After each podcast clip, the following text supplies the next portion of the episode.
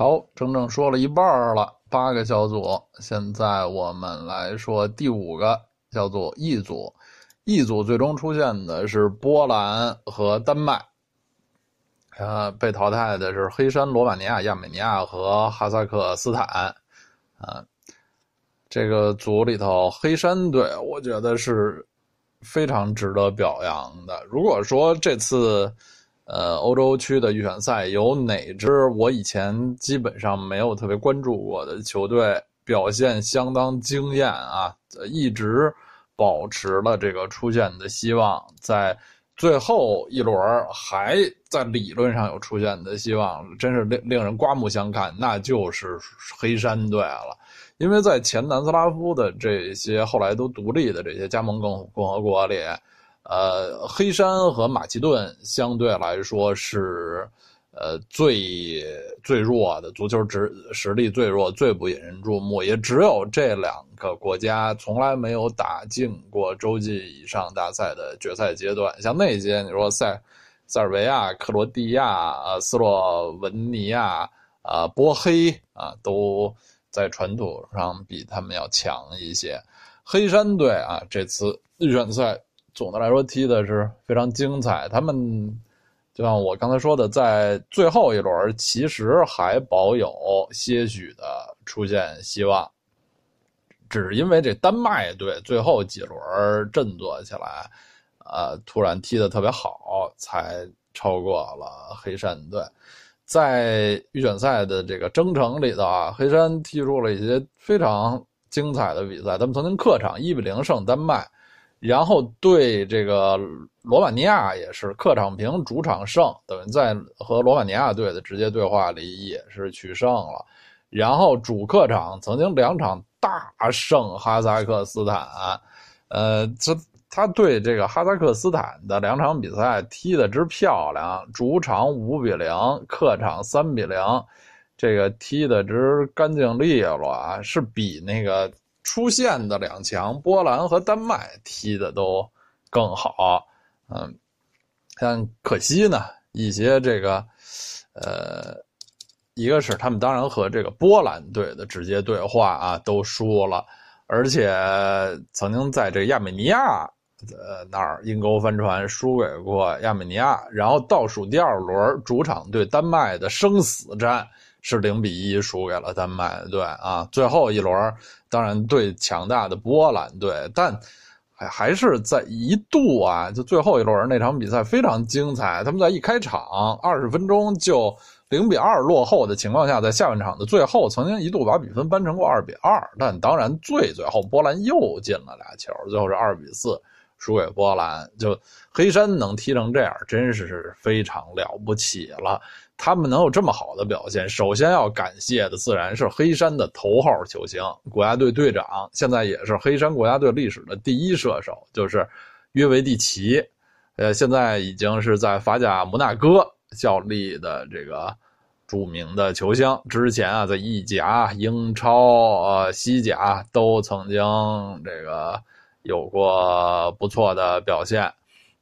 他在整个的这个。呃，预选赛中十场比赛，一个人就进了七个球，是黑山队绝对的第一射手。在小组的射手榜上，也就是排在波兰的莱万和丹麦的埃里克森之后。这是我印象中约维蒂奇在这个国家队预选赛表现最好的一次。呃，很可惜，就是约维蒂奇明年也二十九岁了，他也。呃，没有希望在这个自己的巅峰时期参加世界杯了。约维蒂奇还有一位挺不错的帮手，他名字叫贝切莱，这名字大家听着可能有一点熟悉，因为他二零一四年曾经来中国踢过球，效力当时的长春亚泰队啊，踢了一年，其实表现也还不错。后来就回到欧洲，现在在莫斯科迪纳摩踢球，在这次预选赛里，他。呃，打进了四个球，是黑山队的第二射手。但这名球员也是明年就三十岁了啊，很可惜。呃，黑山队此外最有名的球员就是在西甲马德里竞技踢球的那个高大的中卫，叫斯蒂凡·萨维奇。萨维奇，在那个最后一场对波兰的这个最后决决战的时候，因为他那个呃呃黄牌停赛啊，也是影响到了这个呃黑山队的表现。其实最后一场是就是上半场啊，呃黑山的核心呃约维蒂奇就受伤下场，也是很大的影响了球队的实力和士气吧。啊，最后再说一句，就是。前若干年，黑山队一直的那个队长和领军人物就是他们老前锋，人称“武器”的武奇尼奇，在意甲踢过特别多年，在尤文图斯、什么罗马都效力过。啊，这名老前锋今年已经三十四岁了，在这次世界杯预选赛的后期，他已经被弃用了，就是在国家队失去了自己的位置。目前他也。是一自由球员，没有俱乐部了。嗯本来要是黑山队能打入世界杯的话，不很可能这名老将能在自己足球生涯的末期在世界杯再露一小脸但现在看来也是没有希望了，很遗憾啊。排在黑山队后头的罗马尼亚队的表现非常令人失望，因为罗马尼亚参加了去年的法国。欧洲杯呢啊，表现还是还是相当可以的。罗马尼亚队在去年欧洲杯上防守啊表现相当可以，但在这个呃本届世界杯上，他们的这个最大的问题就是进进攻乏力的问题啊啊，是影响了他们的表现。就是小组的前三名，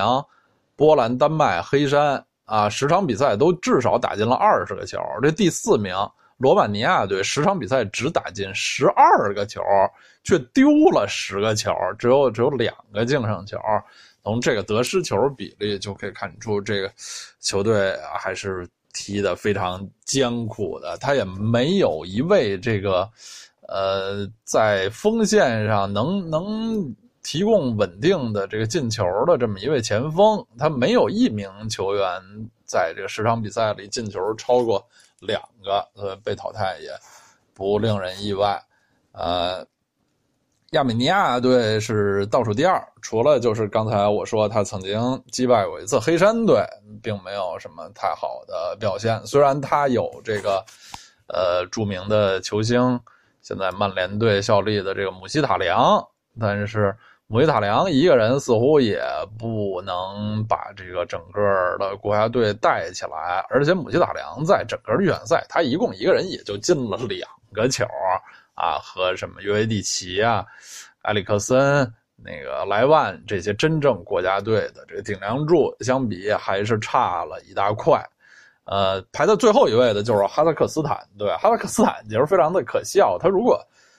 呃，像亚运会什么一样，他在亚洲参赛的话，他会是一支很有竞争力的球队，但他一直是坚持的在欧洲参赛，就比较亏了。所以他们这个十场比赛没有获得一场胜利，最后是三平七负，排在小组垫底儿。其实预选赛一开始他们还可以，他们第一轮就主场二比二逼平过波兰队啊。后来主场还踢平了罗马尼亚，只是后来这个，呃，整个球队的这个士气什么垮了，完全失去了出现的希望。好，下面我们来看 F 组，F 组最后呢是唯一一个只提供了、只产生了一支出线队的组，因为他们的小组第二名斯洛伐克队，因为和其他呃。小组的那个小组第二相比是成绩最差的一个小组第二，就成为了那个唯一一个没有获得附加赛资格的倒霉蛋儿。所以 F 组只有英格兰一支队出现了。这这个组的里面，英格兰队明显是一枝独秀。虽然在那个国内啊，对英格兰队的表现有很多微词，但是他们的这个。出现是稳稳稳当当的，最后英格兰队比第二名斯洛伐克队其实是基本是并列第二了。斯洛伐克和斯苏格兰队都要多八分之多啊，非常明显的是英格兰队一直在领跑，出现没有任何的问题，只是这个第二名的争夺非常激烈，因为斯洛伐克、苏格兰和斯洛文尼亚。这三支队啊，实力呃非常的接近，一直到这个最后一轮，他们也还都有争夺这个第二名的希望。其实当时那个时候，呃，士气上好像最高的是苏格兰队，呃，苏格兰队在本届世界杯的那个预选赛一开始。表现的比较差，但是这个最后几轮呢，突然这个，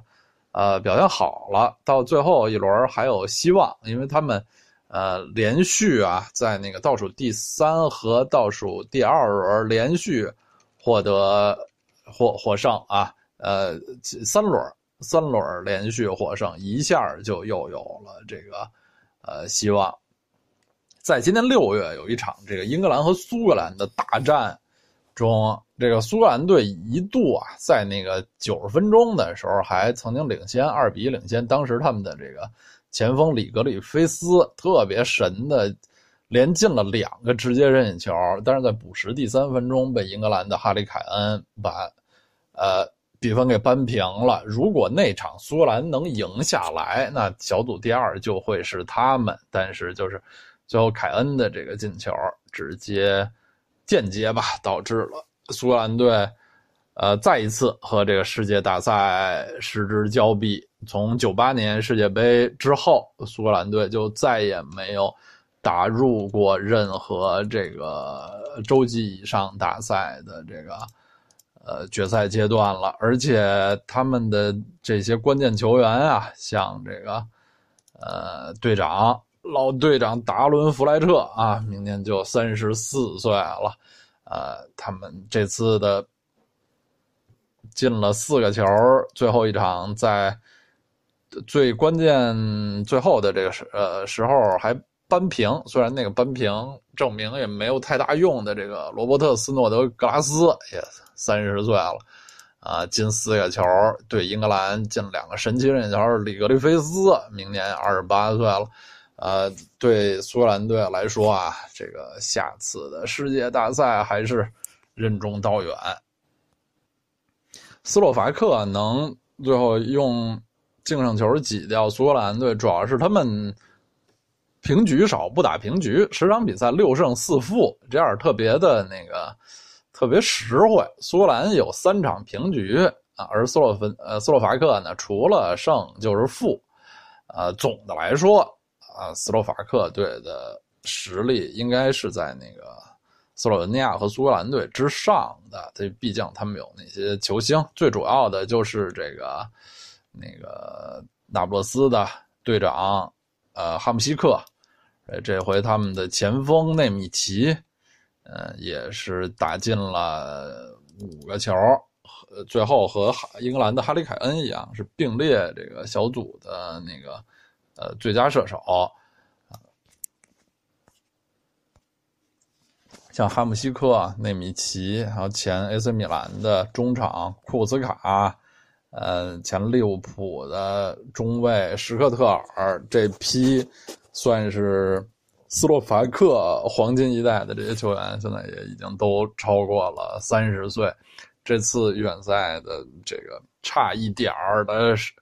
失败。可能也就意味着这个斯洛伐克国家队啊，也得进入一个新的时期了。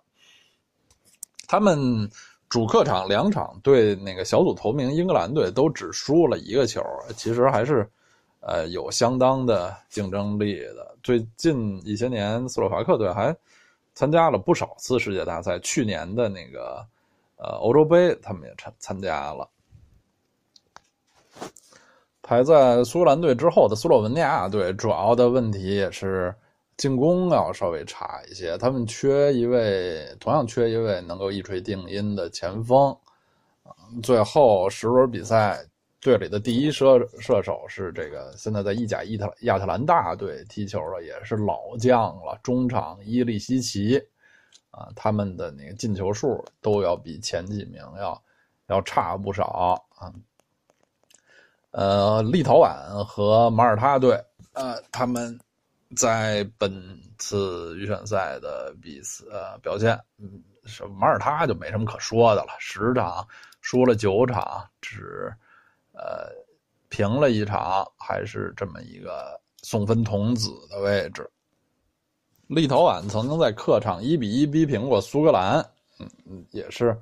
差点就赢了啊，一直一比零领先，到最后才被扳平，这也是苏格兰最后没能出现的一大原因。说完了 F 组项目，我们来看 G 组。G 组是西班牙和意大利两队出现。这组因为这两个强队明显比其他球队强的太多，所以。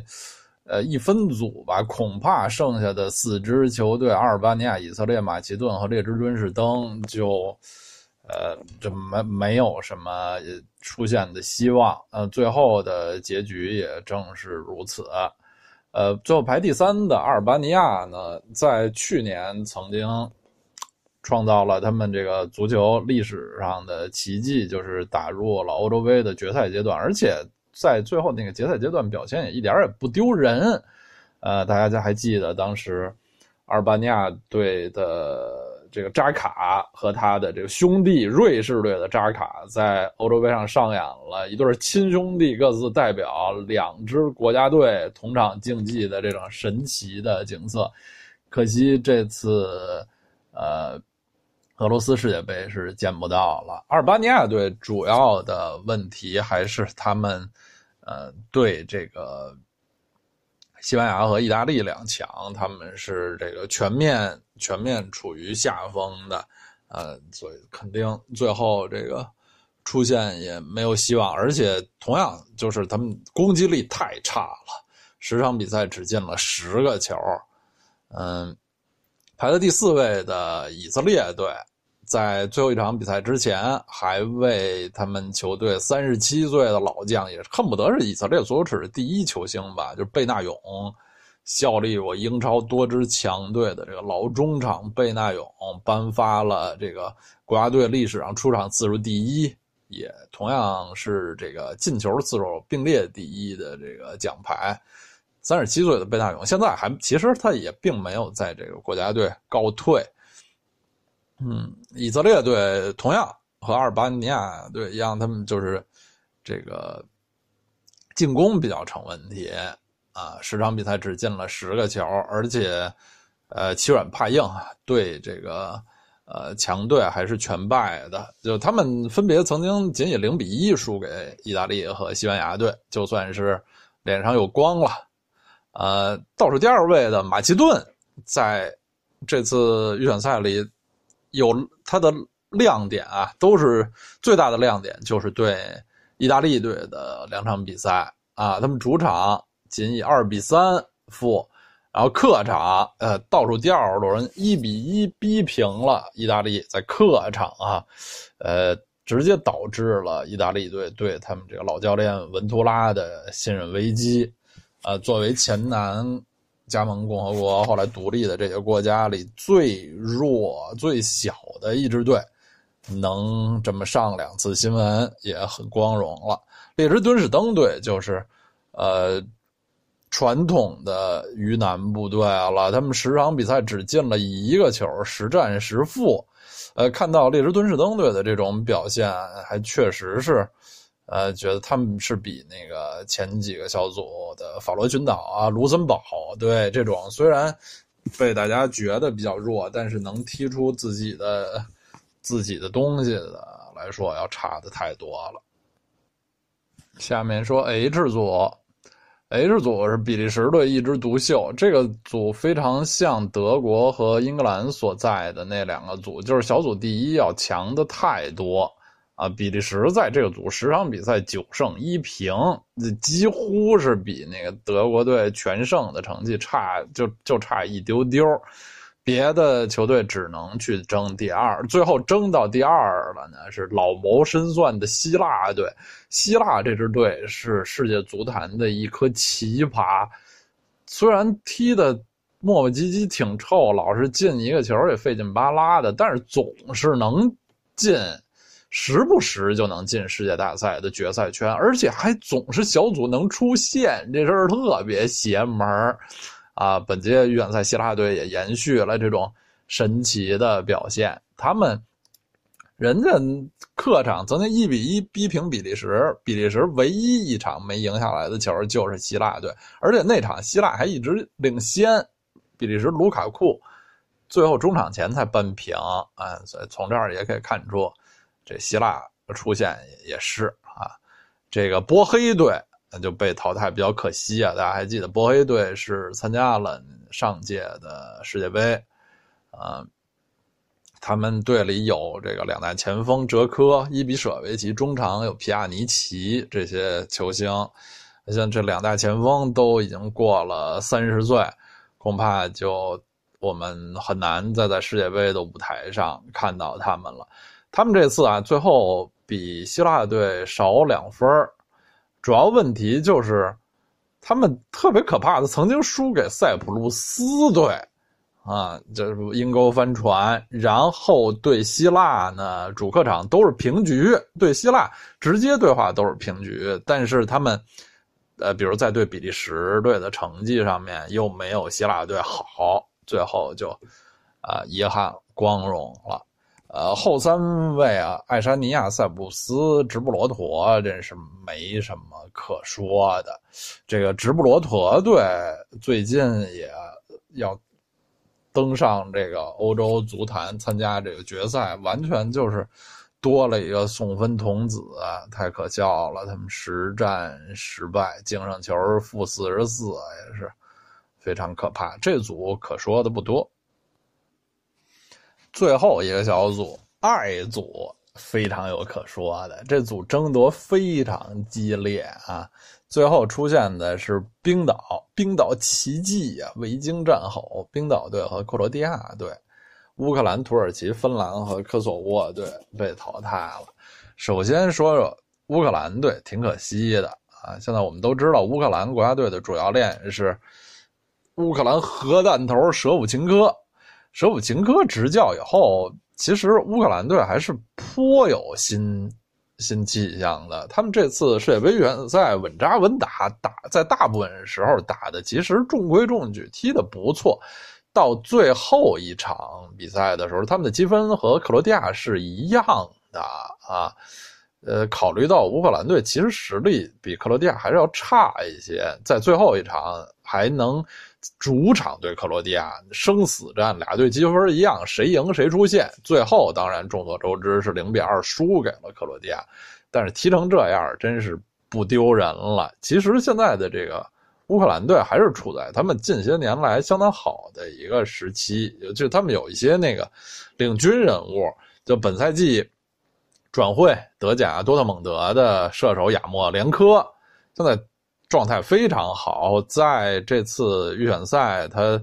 十场进了六个球，是最后这小组的小组第一。你考虑到这个小组里可有一些牛人呐，克罗地亚的那些前锋，前锋曼朱基奇、卡利尼奇啊，克拉马里奇，什么冰岛的西伍德森，就这些人进球最后都没有亚莫连科多啊。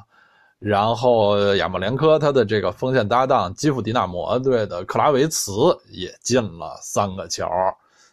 呃，他们在中场还有沙尔克零四的科诺普良卡，这也是名将。非常可惜的是，这个乌克兰的这三位名将都是八九年出生的，明年世界杯的时候都二十九岁了啊，对他们来说是失去了最珍贵的一次机会，可惜呀。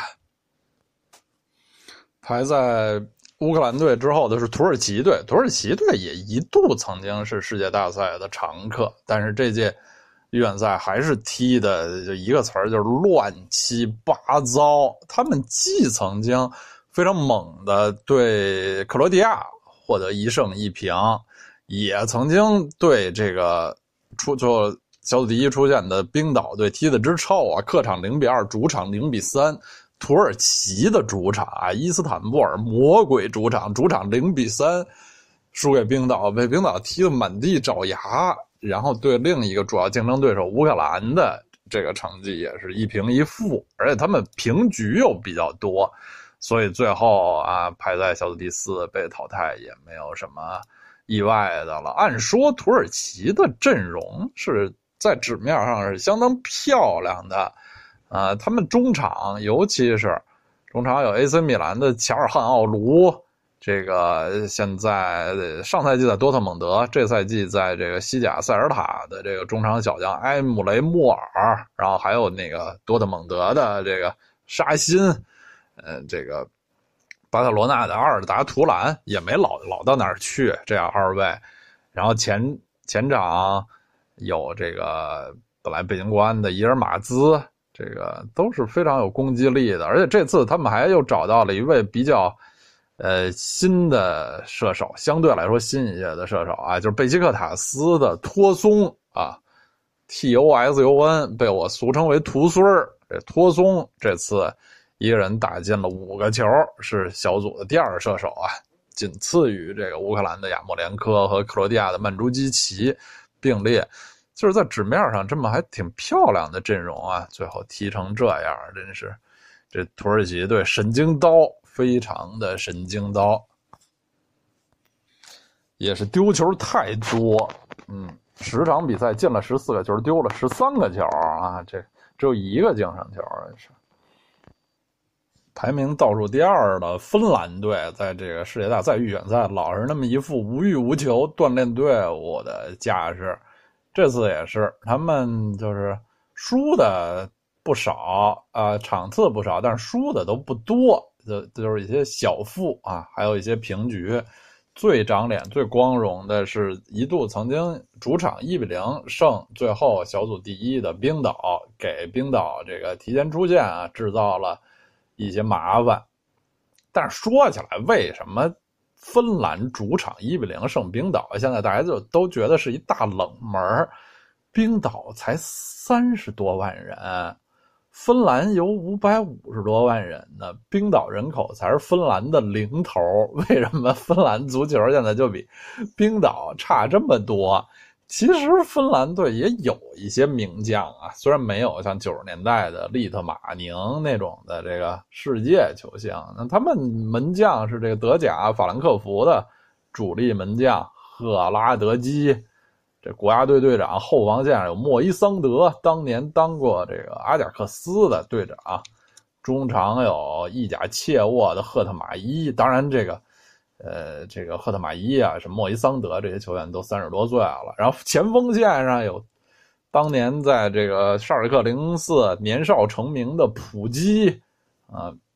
还有勒沃库森的这个斜点前锋波赫扬帕洛，就这人在。